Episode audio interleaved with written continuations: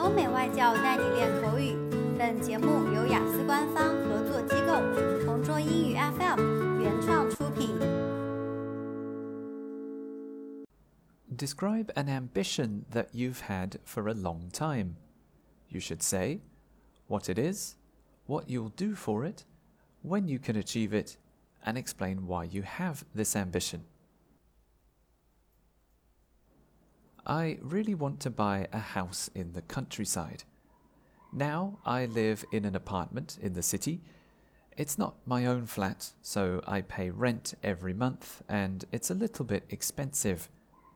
My flat has one bedroom, a living room, a kitchen, and one bathroom.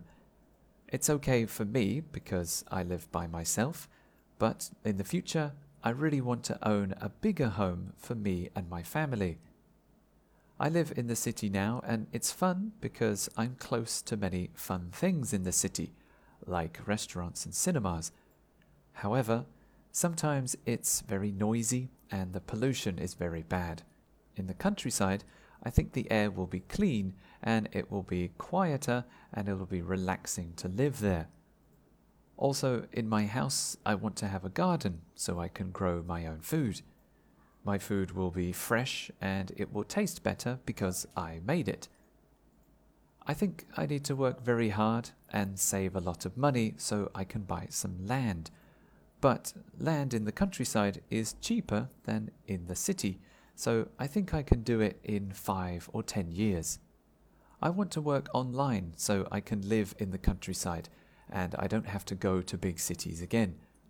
I want a lot of rooms so I can start a family and we can all live in the house together. Maybe I will have some pets too, like cats and dogs. I've had this ambition for a long time and I hope it will come true in the future.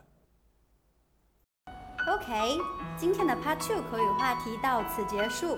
想要获取每个季度最新完整口语话题，关注公众号“同桌雅思英语”，回复关键字。 口语题库就可以啦。